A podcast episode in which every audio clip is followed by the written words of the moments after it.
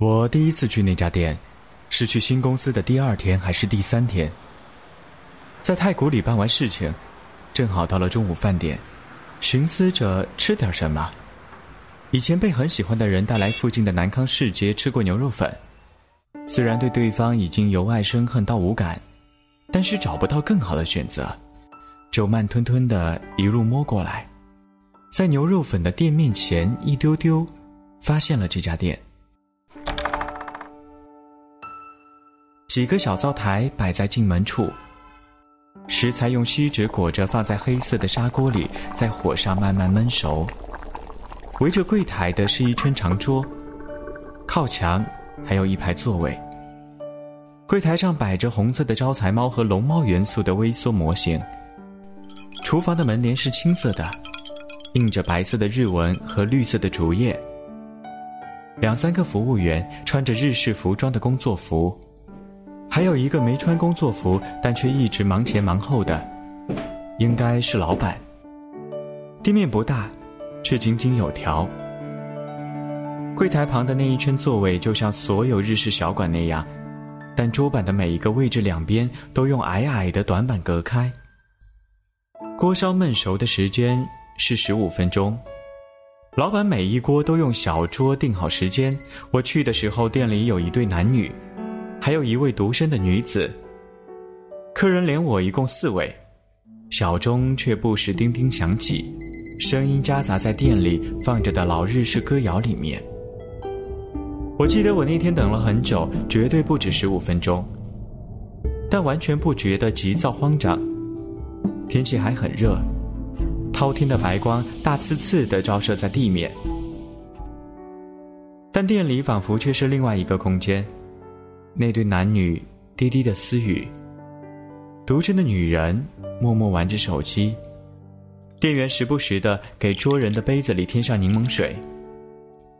端上的锅烧饭也很简单，砂锅里是焖熟的菜，配上一碗顶上撒了芝麻和细碎木鱼花的白米饭。老板模样的男子端上，特意交代把锅里的汤汁淋在米饭上，口感更棒。我那时刚去新公司，满腹都是希望与计划，每时每刻都在心里生机勃勃又孜孜不倦的磨来磨去，仿佛未来熠熠生辉。但在进食的那段时间，内心却异常的平静与孤独。我知道，这个时代讲孤独是很时髦的事情，不自言孤独便不算酷。你在一个地处闹市却无几人的小馆，把酱色的汤汁浇在米饭上，一大口吞下。没有人和你分享同一个味觉，没有人关心你的午餐，没有人在意你何时来何时走。你朋友寥寥，亲人遥远，很多个早晨醒来都不知道自己是为了什么要在这里生活。你围着一个不知是何物的内核默默旋转着。你不知自己喜欢什么，也不知自己要做什么，面前只有一锅一饭一杯水，世界只有你自己。如来看花时，则此花与你同寂，而你成了那朵小小的、孤独的、等人来的花。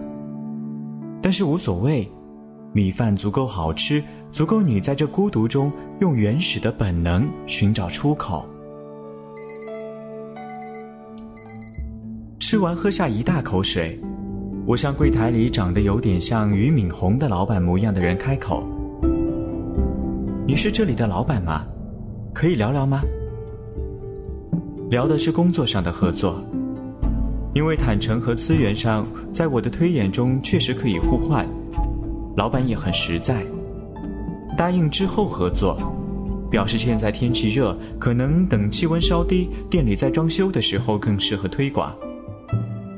我觉得有道理，于是和老板约定在那儿。其实店里的生意并不算好，老板是外地人，来成都开店。他说，现在基本上维持正常的经营都很勉强。临走的时候我付账，老板坚决不收，硬塞了我一瓶水让我带上。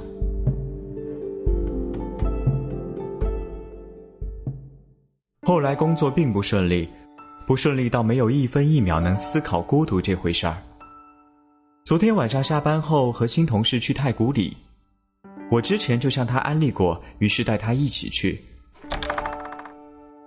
老板认出了我，微微的点头示意。店里没有穿日式厨师服的店员，柜台围着的座位上坐着一对母女。妈妈用店里装饰的日式瓷娃娃给小女孩讲故事，大意是小朋友不能吃太多的冰淇淋，吃多了就要去医院打针这样的故事。小朋友长得很乖，一股子机灵劲儿。同事说。感觉老板对这家店真的很用心呀。讲起他刚来成都的时候住在唐把街，附近有一家小店，可以喝咖啡、喝饮料，价格不贵，装修的很可爱，有很多童年的玩具，上发条的青蛙，装电池的钓鱼小游戏，特别有情怀。因为人少。他特别喜欢和朋友去那待着。后来老板要回老家转让店铺，他说：“其实我也知道，是因为经营不下去了。”我叹口气：“是啊，现在人都这么忙，能有多少时间分给这样的情怀？”同事说：“那家店的名字就叫花时间。”老板在门口拧着燃气的阀门。小心的掌握着每一锅的火候和时间，把右手戴着的珠串撸到手肘的位置。因为工作不顺的关系，我的气压很低，情绪也不高。老板仿佛也看出了我的神采和上一次大有不同。我因为其他服务员的缺席，也似乎感觉到了一些什么。我们俩默契的，谁也没有提上次讲到的合作。老板把菜品端上来，招呼好客人，便出去陪伴妻女，就是之前在店里讲故事的母女。小女孩牵着爸爸妈妈的手，撒娇的转来转去。这样的时光没有多长，就来了新客人。老板忙着给新来的客人准备菜品，有三个男人试探的进店，小声互相问道：“是这家吗？”没错吧？老板的妻子迎上来，三人客气的开口：“我们是听说你们要转铺面，想来看看。”我转过身子，皱着眉头问抱着小女儿的老板娘：“你们不做了吗？”老板娘满脸无奈又抱歉的笑容：“实在是太累了，可是又很舍不得。”我便没有再问下去。